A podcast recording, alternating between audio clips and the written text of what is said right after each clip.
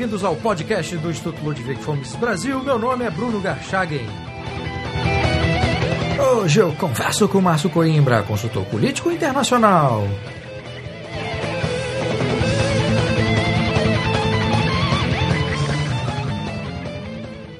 Seja muito bem-vindo, Márcio. Muito obrigado, Bruno. Muito obrigado pelo convite de estar aqui com você e estar conversando com os teus ouvintes. Bom, Márcio, você trabalha como consultor político internacional em Washington, capital política americana, e você também desenvolve um trabalho no Leadership Institute dos Estados Unidos, um think tank que concilia a formação acadêmica com ações políticas. Né?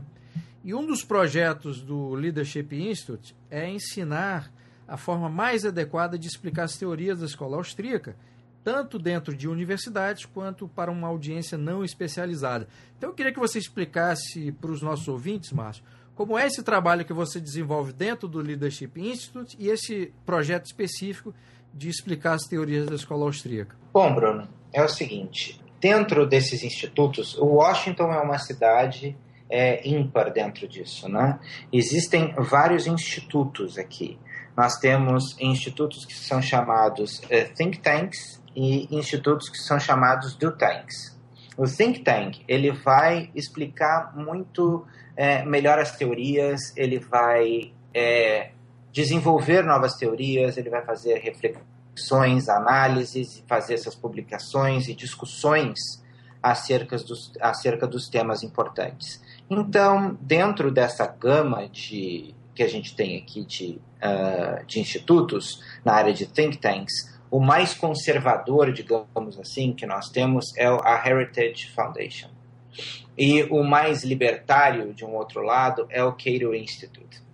Mas também nós temos outros vários institutos é, que se colocam é, no meio do caminho, digamos assim, como o American Enterprise Institute, que tem conseguido uma penetração muito mais efetiva é, entre os dois partidos do que efetivamente dentro de um lado, como com a ala conservadora do Partido Republicano, que é o que faz a Heritage. No lado dos democratas, nós temos, a Brookings Institution, que é a mais importante, é, é o mais importante think tank, é, ligado, digamos, ao, ao que os Estados Unidos chamam de liberal, que não é o que a gente chama de liberal no Brasil, e também um outro instituto com o qual eu trabalho, que é o Institute of World Politics, que é muito mais ligado à área de relações internacionais e defesa.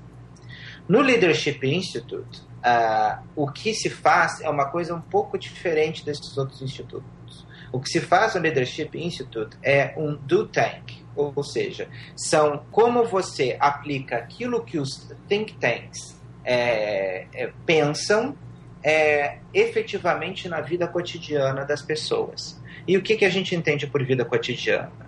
Principalmente, no primeiro momento, nas eleições.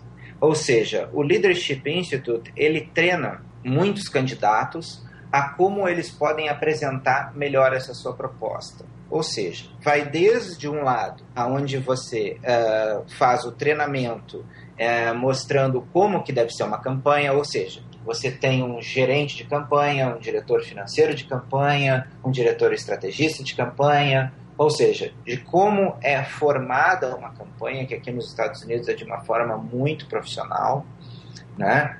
todos os profissionais remunerados, como você arregimenta as pessoas, como você trabalha efetivamente, e também como a gente, a gente também prepara o candidato, o que o candidato vai dizer. Então, então é, como ele dá uma entrevista no rádio, como ele dá uma entrevista na televisão, como seus programas devem ser para diferentes mídias, como ele deve se portar em um debate, dependendo do público em pesquisas qualitativas, se ele precisa ser mais ofensivo ou mais defensivo, e como ele pode vender melhor as suas ideias. Lógico que vindo de uma ótica aí dentro da tradição brasileira liberal, né, que não é o mesmo liberal, depois eu posso explicar isso um pouco melhor, é, dentro de uma tradição, digamos, de livre mercado, os, a maioria das pessoas que são treinadas pelos do Thanks, e nesse caso pelo Leadership Institute, elas são muito mais ligadas ao Partido Republicano, que é um partido que tem na sua agenda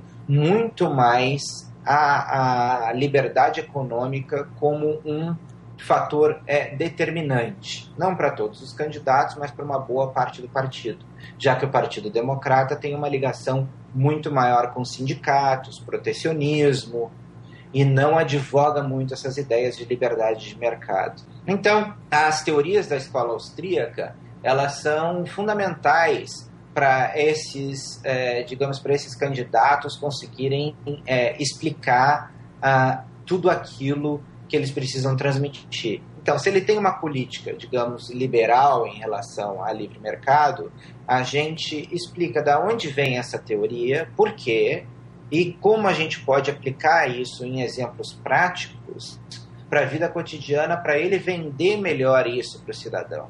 Então, como ele pode vender uma proposta sem que essa proposta fique, digamos, é, é muito embaralhada em, em, uma linguagem acadêmica ou uma linguagem muito rebuscada que não vai atingir o público dele, mas como aquilo efetivamente afeta a vida da dona de casa. Por exemplo, muitas pessoas é, em uma campanha falam: ah, mas o, as pessoas que querem o liberalismo econômico são as pessoas mais ricas, são os empresários mais gananciosos que querem dinheiro. Não, o nosso approach vai num outro, num outro sentido, de que não, não existe outra, outra teoria que tenha tirado tantas pessoas da miséria e da pobreza e que tenha feito, tra, trazido tantos benefícios para a vida das pessoas. Ou seja, a gente defende e traz a agenda liberal dentro da ótica de como isso beneficia a vida da classe média, de como isso aumenta o número de empregos, de como a educação é, é, é muda de uma geração para outra e de como as pessoas são capazes, na medida que o tempo passa, de se tornarem uma sociedade mais rica e uma sociedade mais educada e uma sociedade mais próspera na medida que você tem mais liberdade. Então, não é citar Mises ou Hayek ou, ou, ou, ou qualquer Menger ou qualquer um dos, dos, dos teóricos austríacos, os mais recentes aqui dos Estados Unidos. É pegar as ideias deles e transformarem em coisas palatáveis para a vida cotidiana das pessoas, para que assim elas possam entender o que realmente é o, que realmente aquilo pode gerar de impacto positivo nas suas vidas. Porque do outro lado, a esquerda vende muito bem isso. A esquerda muitas vezes nunca diz a que veio. Ela não fala das suas teorias. Ela mexe com a sua emoção, ela diz de como a sua vida vai melhorar no dia a dia, o, quantos, o, o número de empregos que foram, foram criados. Mas existe dentro dos resultados é, da ótica de liberdade econômica, na ótica liberal, resultados muito mais palatáveis do que os resultados que são vendidos pela esquerda. Então é muito possível de você conseguir vender um discurso que seja tangível, inclusive para as pessoas mais pobres, usando as teorias de escola austríaca, usando as teorias da escola de Chicago, usando teorias liberais. Seria mais ou menos isso. Você acha que o apelo dessas ideias nos Estados Unidos tem um apelo maior por conta da formação cultural e empreendedora dos americanos, ou isso não tem, não tem peso algum, Márcio? Isso, Bruno, tem um peso muito maior, sim. E isso faz um diferencial dos Estados Unidos. Aqui, os americanos é, construíram um país baseado na livre iniciativa e na ausência de intervenção do Estado. Então, na realidade, o que o presidente Reagan dizia sobre os Estados Unidos é uma coisa muito interessante. Ele dizia: isso aqui é muito menos um território e muito mais uma ideia. Ou seja, o que, ele queria dizer com isso? Existem americanos que não têm um passaporte americano, mas que vivem em diversos países do mundo. E que os Estados Unidos, na realidade, é o destino natural das pessoas que comungam dessas ideias.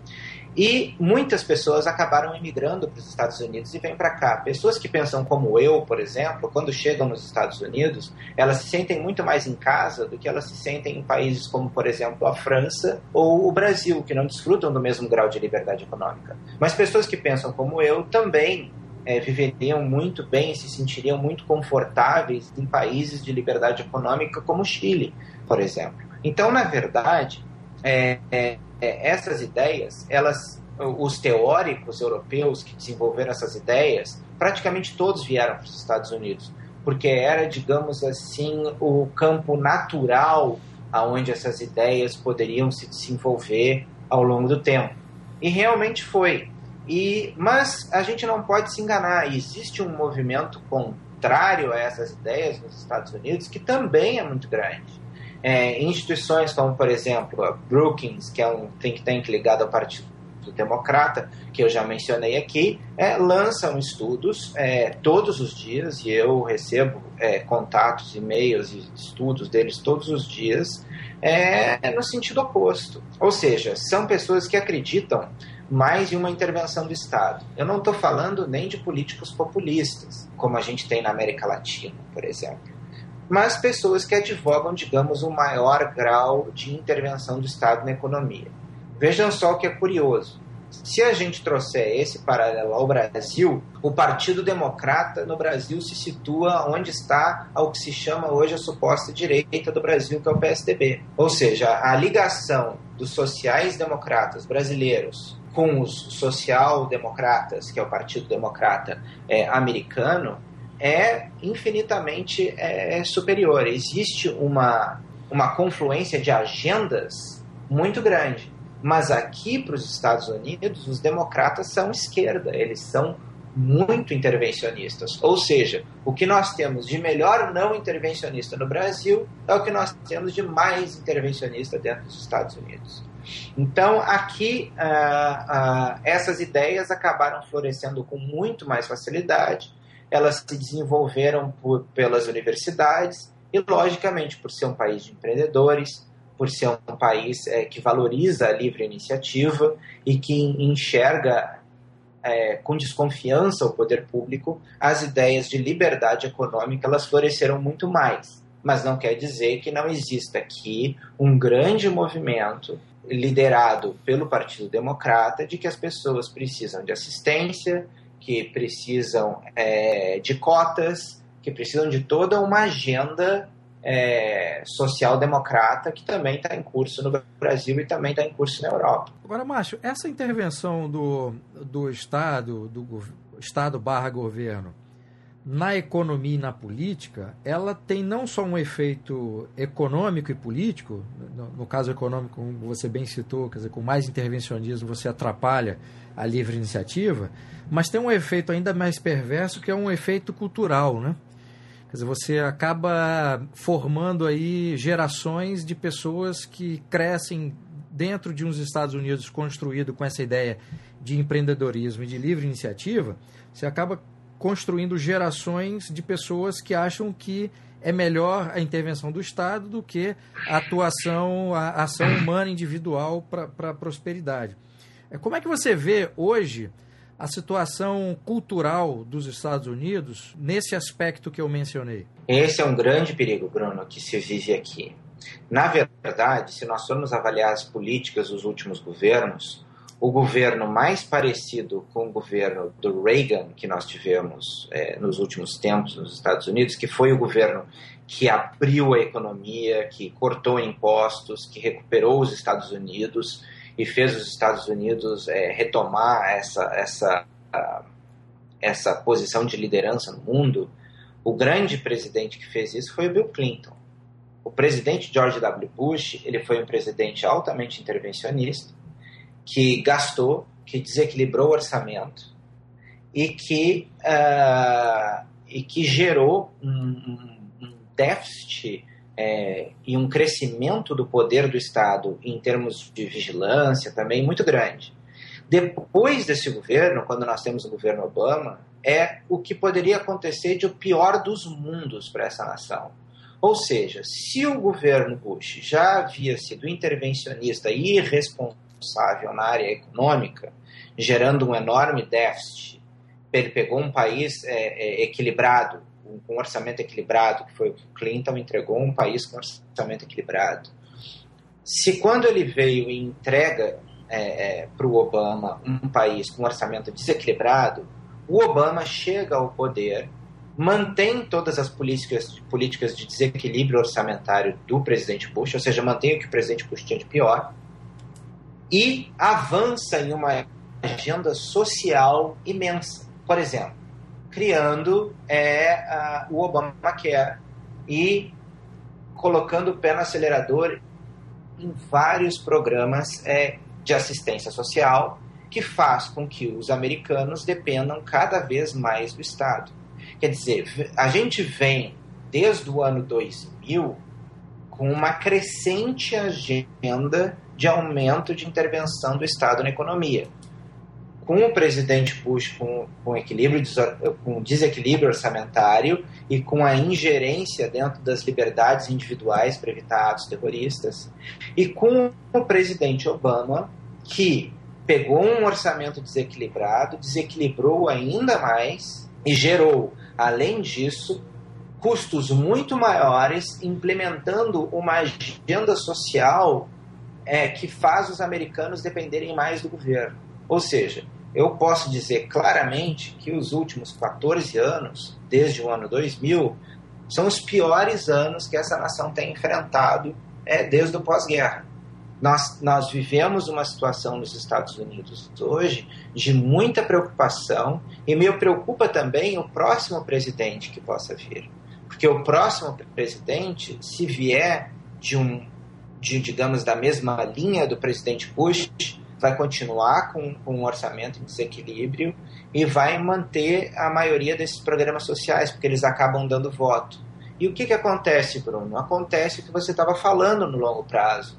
No longo prazo, as pessoas começam a achar que esse sistema social, que muitas vezes se cria de forma temporária, é a maneira que o Estado deve viver.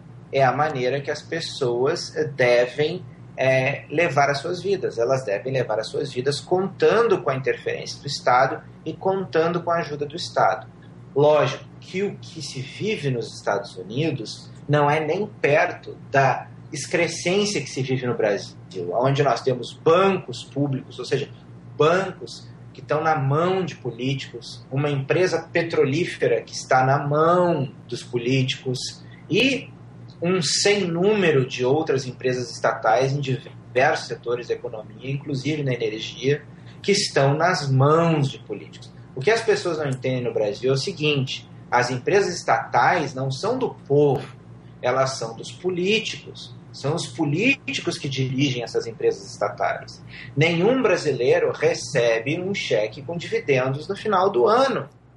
Essas empresas, na sua maior parte, são empresas deficitárias e que servem para objetivos escusos de campanhas políticas. Então, o melhor caminho para o povo é que os políticos não detenham tanto poder e não detenham as empresas estatais como no Brasil. É que haja menos, menos intervenção da economia e que essa intervenção da economia gere um benefício para todos. Ou seja, vai precisar injetar muito menos dinheiro público nessas empresas, que, que só servem para acabar é, como é, balcões de negócios para muitos políticos, né? e as pessoas acabam pagando menos impostos. O que está acontecendo nos Estados Unidos é que, por um crescimento desses programas sociais de intervenção do Estado, as pessoas pagam cada vez mais impostos. Dentro do lado econômico, isso é perverso. Dentro do lado das liberdades individuais, o que tem se visto desde o 11 de setembro é uma coisa muito mais perversa. É a limitação das liberdades individuais em um nível aonde os americanos já estão se acostumando a não tê-las mais. Portanto, é, é, é muito perigoso esse movimento, desde o 11 de setembro, que aconteceu nos Estados Unidos, que leva, de um lado, a desequilíbrio orçamentário, de outro, a, a, a, a limitação das liberdades individuais, e, em um terceiro momento, o aumento do aparato social dentro do governo Obama.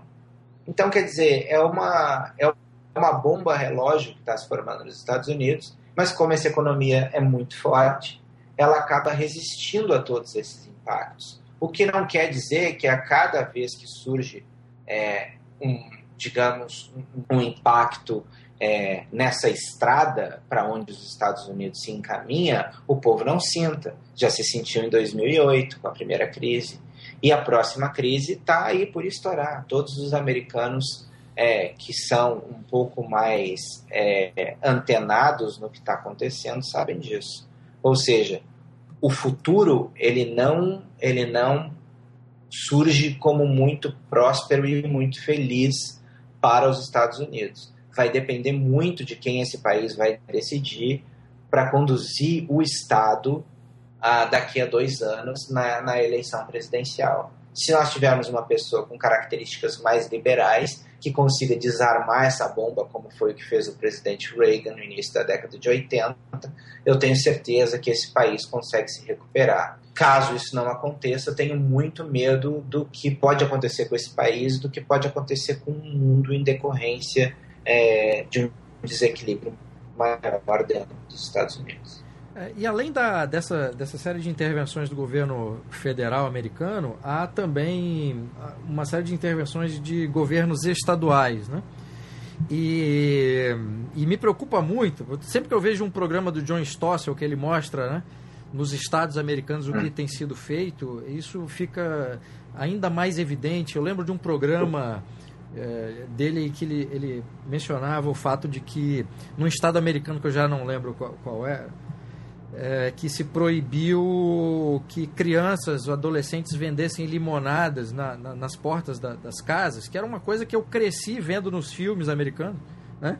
O, a, os, as crianças, adolescentes vendendo limonada ali, já, já ensaiando os primeiros passos aí de, de uma mentalidade empreendedora.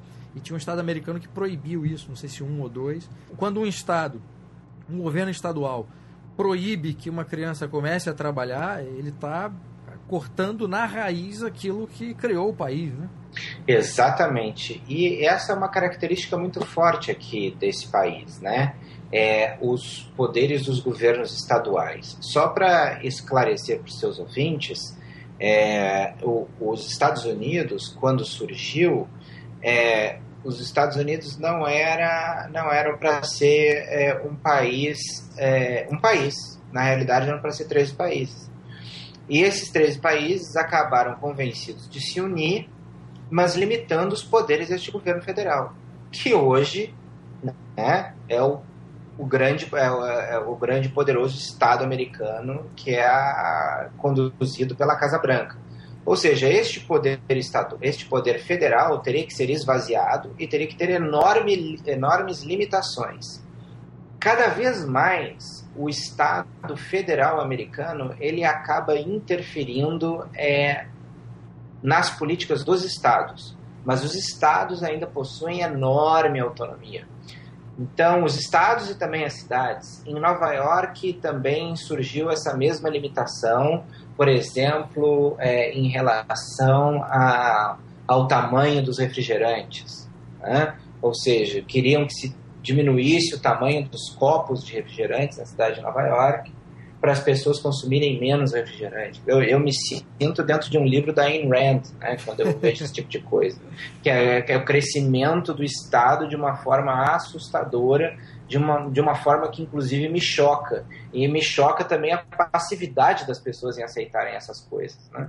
Mas, enfim, é, o Bloomberg também fez, é, tentou é, medidas nesse sentido, o fumo, por exemplo, em Nova York, se eu não me engano, agora é proibido também nas calçadas. As pessoas para fumar não precisam fumar dentro das suas casas. Né? Ou seja, uma, uma enorme é, limitação que surge não do poder federal, mas de poderes estaduais. Eu acabei de voltar de Nevada semana passada. Em Nevada, você entra em qualquer ambiente fechado e você pode fumar. Ou seja, é uma lei completamente diferente de Nova York. Mas, Bruno, por que isso? Porque o mercado lá exige. A pessoa que senta em um cassino e passa o dia inteiro jogando, ela quer fumar. Ou seja, ali o mercado foi mais importante. Quem quer fumar, né? E quem não quer fumar e não quer estar perto de um fumante jogando, não tem como jogar. Mas os cassinos decidiram que era mais importante ter alguém fumando, porque em termos de mercado para eles, eles ganham mais com fumantes do que proibindo o fumo dentro dos cassinos. Então foi uma decisão de mercado natural deixar com que as pessoas fumassem dentro dos cassinos. Ou seja, então, dentro é, dos, desses prédios, no, no, no, estado de Nevada, é possível fumar. Em Nova York, você não pode fumar nem no meio da rua. Ou seja, Nova York é um lugar muito mais intervencionista do que o estado de Nevada. O estado de Nevada com políticas muito mais liberais. E aí a gente vai ver é, quem acaba crescendo mais e a gente vai ver que sempre os países, os países e os estados que crescem mais são aqueles que criam menores intervenções. Quanto ao fumo, por exemplo, a intervenção do Estado, ela na realidade, ela exclui todas aquelas outras pessoas que não fumam, é, todas aquelas pessoas que fumam. Então, na verdade, é, essa política de Estado, ela interfere na liberdade das pessoas em fumar ou não. Não importa se é bom ou ruim, se faz bem ou mal, cada um tem a liberdade de fazer aquilo que bem entende com a sua própria vida. E o empresário deve ter a liberdade de, dentro do seu estabelecimento, se for interessante para ele, aceitar quem fuma ou não aceitar. Ele mesmo é capaz de criar a sua própria lei. Então, aqui nos Estados Unidos, a gente vê que em diferentes estados existem diferentes legislações para a mesma coisa. A mesma coisa a gente viu agora com a liberação da maconha para consumo em quantidades controladas em determinados estados. O, e, por exemplo, a gente vê também a decadência e a crise da Califórnia, que se fosse um país, seria o quinto país mais rico do mundo. Se a Califórnia declarasse independência dos Estados Unidos, assim como queria a Escócia, se tornasse um país, a só a Califórnia é mais rica do que o Brasil inteiro. Mas a Califórnia vem num processo de decadência nos últimos tempos que ninguém consegue parar. Por quê? Porque o grau de intervenção econômica na Califórnia, do governo, é tão grande que desestimula as pessoas a terem seus próprios negócios. Elas procuram muito mais vezes, um emprego do que dar emprego. E isso é muito perverso. Isso, no longo prazo, cria desequilíbrios, e a gente conhece isso dentro da história da escola austríaca. O Mises é uma pessoa que explicou isso muito bem, cria desequilíbrios que a gente é, é, vê é, se tornarem completamente é, desastres no futuro, é, quando é, a sociedade começa a colher os resultados dessas políticas equivocadas. Bom, voltando ao, ao, ao, projeto, a esse projeto de formação que você estava mencionando, a primeira pergunta que eu fiz, Márcio, do Leadership Institute, é, ele, esse, é, esse é um programa restrito a, ao, aos americanos, restrito aos Estados Unidos,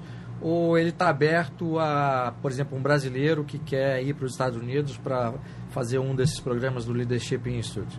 Esse, esse, esses programas do Leadership, eles são todos abertos, as escolas são todas abertas para as pessoas fazerem, os cursos são curtos, de curta duração, então você pode fazer cursos de uma semana, de 15 dias, e você pode é, juntar um curso no outro e ficar aqui até seis meses, um ano estudando todas essas é, to, todas essas táticas de treinamento, dos treinamentos, digamos assim.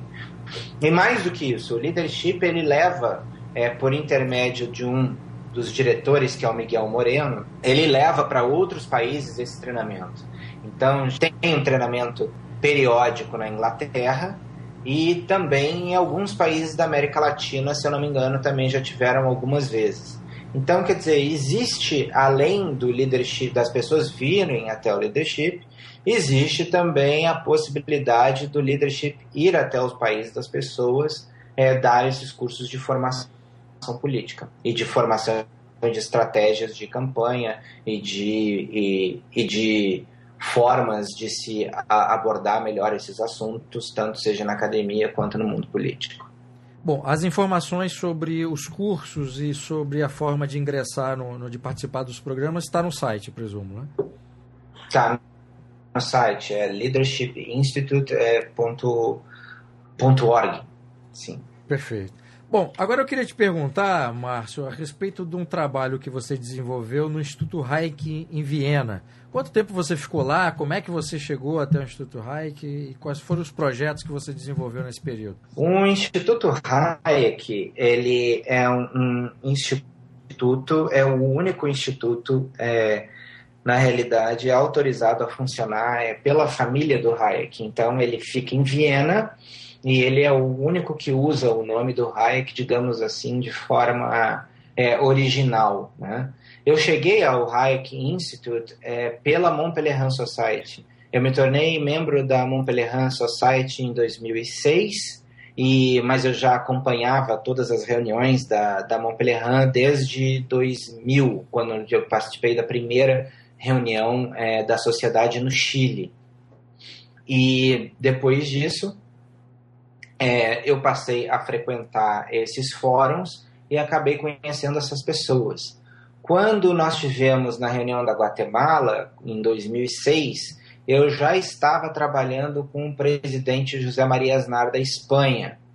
E nós estávamos trabalhando nas campanhas do Partido Popular é, é, é, em Madrid, especialmente, em algumas outras regiões.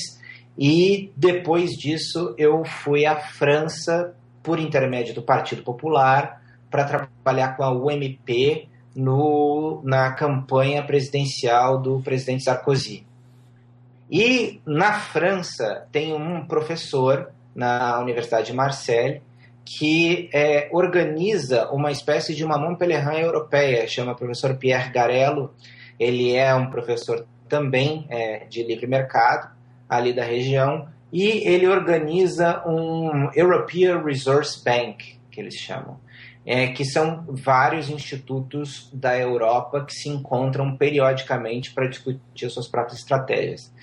Eu encontrei o professor Pierre é, a primeira vez na Guatemala e logo depois eu encontrei ele encontrei na França e ele comentou comigo da, que existia é, o Instituto Hayek em Viena e que eu deveria muito trabalhar lá, que ele conhecia muito a diretora do instituto, que era também membro da Montpellier, que é a professora Bárbara Coleman. Então, é, logo depois que eu terminei meu trabalho com, com o presidente Sarkozy, ele foi eleito, eu voltei para a Espanha durante uns meses, fui a Innsbruck encontrar a professora Bárbara e ela me fez o convite formal para acabar é, trabalhando no Instituto Hayek. Então, em 2007, eu acabei indo para Viena e acabei me juntando ao grupo que lá estava. É, em dois níveis. Primeiro, no grupo europeu, onde o Hayek Instituto participava e participa ainda de uma série de ações, junto com outros vários institutos, outros think tanks da Europa, como, por exemplo, com, com institutos da França, de Portugal, é, Romênia, Bulgária, Polônia, Alemanha, enfim, todos os lugares, e também internamente. E quando eu cheguei ao Hayek Institute, nós tínhamos lá em Viena é, todos os nossos áudios, é, vídeos é, é e papers é, catalogados dentro do Instituto. A minha primeira ideia, quando eu cheguei lá, foi desenvolver um, o que se chama de Virtual Tank, ou seja, uma coisa que eu tinha aprendido dentro da área política, dentro da fundação do Partido Popular, que a fundação faz. O que que, o, que, que consistia isso? consiste em você trazer todo o material que você tem. Isso a gente está falando em 2007, sete anos atrás. Todo o material que a gente tinha dentro do instituto, trazê-lo para o mundo virtual para que todas as pessoas tivessem acesso. Então, subir todos os vídeos no YouTube, a gente subir todos os, todos os áudios, a gente subir todas as palestras, é, todos os papers. Então, isso foi feito gradativamente e transformar o instituto que era, tinha, nós tínhamos na época um site feito só em alemão, fazer um, um site em inglês e também com as informações básicas em outras línguas, português, espanhol e francês. Foi que nós fizemos isso no primeiro momento. Então, o Hayek Institute aumentou, digamos assim, a sua plataforma de conteúdo de uma forma assustadora do dia para a noite quando o projeto foi implementado. E também com isso nós conseguimos angariar muito mais doadores para o Instituto. Aqui no exterior, a parte de fundraiser, ela, de fundraising, ela é muito levada a sério, muito mais levada a sério do que no Brasil. Até porque no Brasil a gente não tem muitos institutos com, é, com esse viés. Mas com a gente, conosco conseguindo levar ao público é, muito mais daquilo que era feito dentro desse instituto, a capacidade de angariar doações e de ter doadores que trabalhavam conosco aumentou exponencialmente. Então, isso foi uma coisa é, fabulosa que eu consegui desenvolver dentro do Hayek Institute há sete anos atrás, e isso me levou para o European Resource Bank, para os meetings do European Resource Bank, para levar a, a nossa experiência de sucesso que eu tinha implementado em Viena para os outros institutos da Europa, para os outros países europeus. Isso me levou aqui também a Washington, a palestrar aqui também pelo Hayek Institute é, nessa mesma época, é, mostrando, digamos, essa pequena revolução que nós estávamos instaurando em Viena. Isso foi muito interessante. É, e o Hayek, a partir daí, conseguiu ter uma visibilidade muito maior. Nós passamos a ter é, dentro do nosso dentro do nosso corpo de acadêmicos e por conta disso também nós conseguimos ter muito mais pessoas é, atendendo às nossas palestras, aos, aos nossos eventos. E depois disso nós conseguimos tomar, começar mais um projeto, que esse eu acabei não terminando, mas que a professora Bárbara levou adiante e ela continua com esse projeto até hoje, ou seja, você fazer, é, digamos, é como nós temos no Brasil é, o Fórum da Liberdade, mas é, com professores exclusivamente liberais e que nós levássemos isso por diversos países da Europa. Então é como se nós saíssemos com uma banda em tour mesmo. Nós passamos por diversos países durante é, um determinado período e em cada um desses países nós organizamos é, fóruns. Então cada um desses outros think tanks que a gente tem é, nesses outros países europeus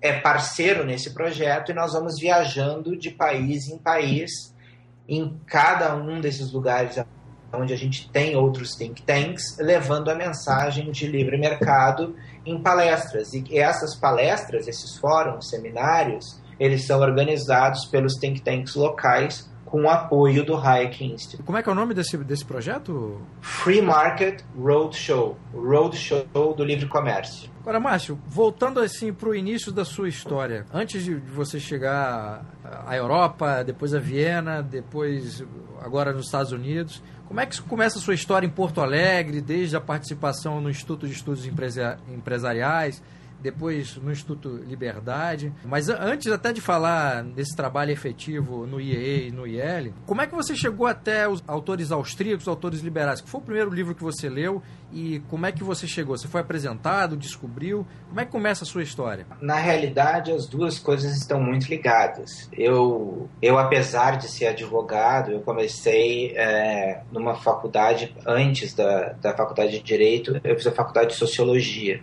E dentro da minha faculdade de sociologia, era tomada por socialistas, eu sentia que eu não me encaixava. Então eu sentia que ali não era o melhor lugar para eu estar, que eu não estava me sentindo, é, é, eu não estava me sentindo entre os meus. Aí, é, durante esse meio tempo, eu passei a trabalhar com o antigo deputado Franco Montoro, ex-governador de São Paulo, que já faleceu. O, o, Montoro, que foi uma pessoa espetacular e fundamental na minha formação, apesar de ser é, um, não ser um liberal, o, o, Montoro era um democrata cristão, mas no sentido, digamos, a, alemão, digamos, dentro da se encaixaria hoje no que a gente chama de da, na Alemanha da CDU, por exemplo, e da CSU. O Montoro ele ele tinha um projeto de levar, de formar novas lideranças de juventude dentro dos países da América Latina para fortalecer a democracia. E eu fui é, um dos presidentes dessa instituição, que chama Juventude Latino-Americana pela Democracia, montada pelo Montoro, e viajei com ele pela América Latina inteira, é, conhecendo muitas pessoas que hoje, inclusive, são deputados, um deles é candidato a presidente do Uruguai agora, e, e outros já se tornaram senadores, pessoas que realmente se tornaram líderes dentro dos seus países. Né?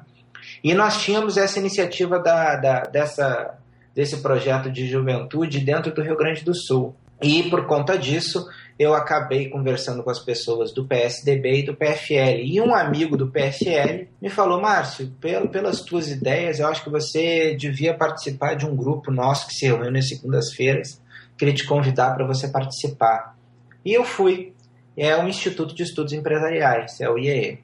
Então, o IEE, para mim, ele foi fundamental porque ele, na realidade, me deu todos os instrumentos para eu formar a minha qualificação acadêmica é, no que tange à liberdade. Aí, tanto liberdades individuais como liberdades econômicas. O IEE foi um divisor de águas na minha vida. Foi lá que eu comecei a ter o primeiro contato com os, os autores austríacos e também com os liberais brasileiros. Então, lá, quando eu cheguei dentro do IAE, eu descobri aonde eu pertencia, que grupo eu estava. E conversando com muitas das pessoas que estavam lá dentro, é, eu comecei a entender melhor os mecanismos é, de livre mercado e de liberdade e como isso é, impactava na vida das pessoas. Então, as pessoas muito que me marcaram no meu começo de EE foi é, o Carlos Fernando Souto, o André Burger, o Leônidas Eumanovic, foram todas pessoas é, fundamentais para minha formação. Entre elas também pessoas que estão, inclusive, hoje no Instituto Liberdade, como a, a CEO Margaret Tse.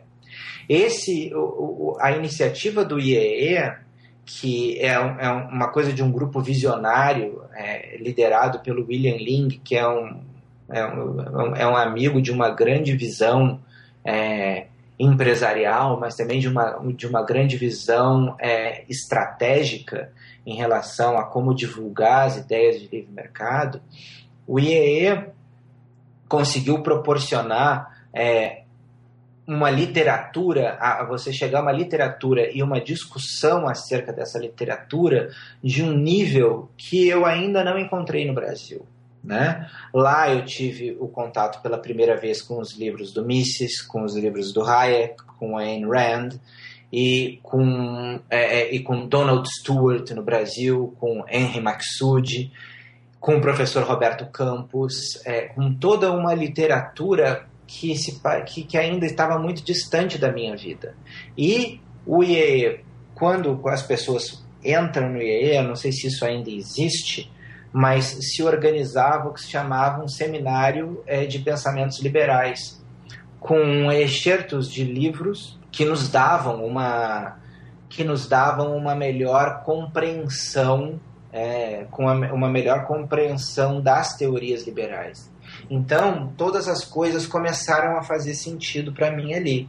O primeiro livro que eu tive contato dentro do IEE, que mudou a minha visão acerca de, de tudo, é, foi O Caminho da Servidão, do Hayek. Quando eu li O Caminho da Servidão, as coisas simplesmente começaram a se encaixar na minha cabeça.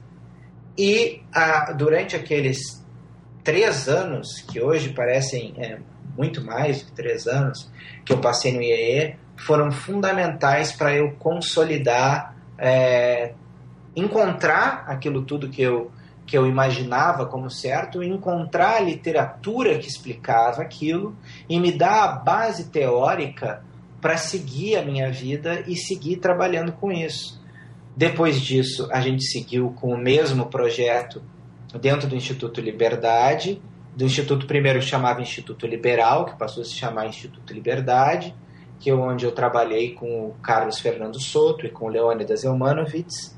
E, uh, e depois eu tive a honra de servir quando Carlos Fernando Soto se tornou presidente do Conselho Nacional dos Institutos Liberais. Eu tive a, a honra de servir como membro é, da diretoria dele. Então, na verdade, isso tudo me deu um, um, uma formação muito forte para quando eu, eu, entrei na universidade como professor, é, eu consegui ensinar os meus alunos com isso. Então, dentro da nossa apostila que a gente tinha de ciência política, pela primeira vez os meus alunos, aos 20 anos, logo que entravam na faculdade, tinham contato com Hayek, tinham contato com Mises, é, tinham contato com uma infinidade de outros autores que eles nunca tinham imaginado é, conhecer John Stuart Mill, é, John Locke. É, os professores não ensinam essas coisas.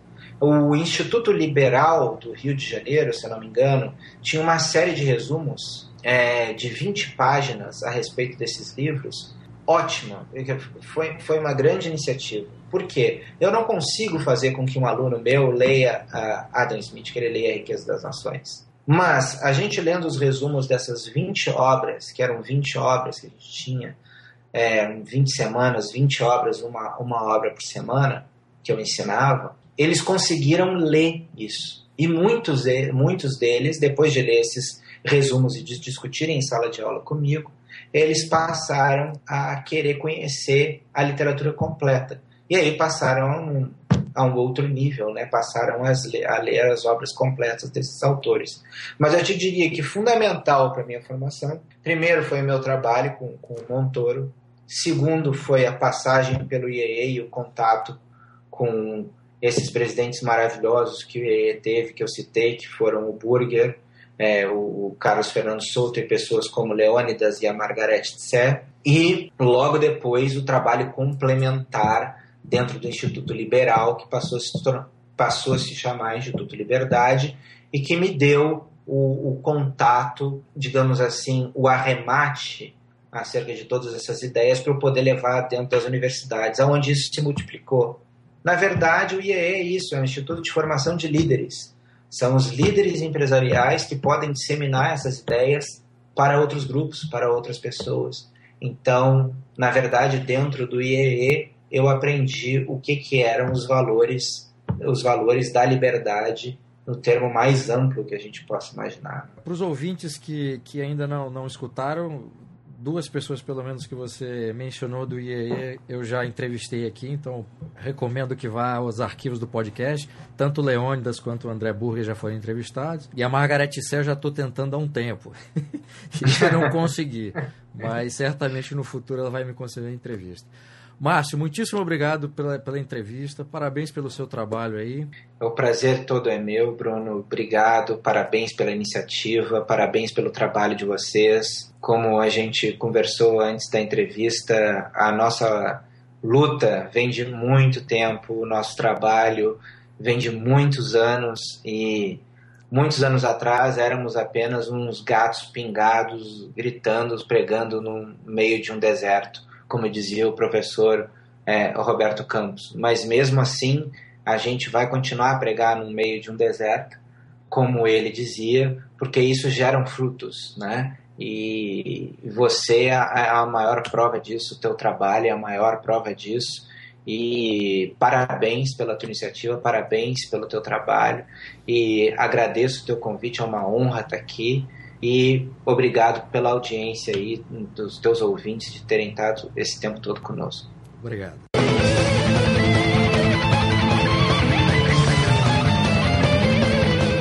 Este foi o podcast do Instituto Ludwig Gomes Brasil. Meu nome é Bruno Garchagen.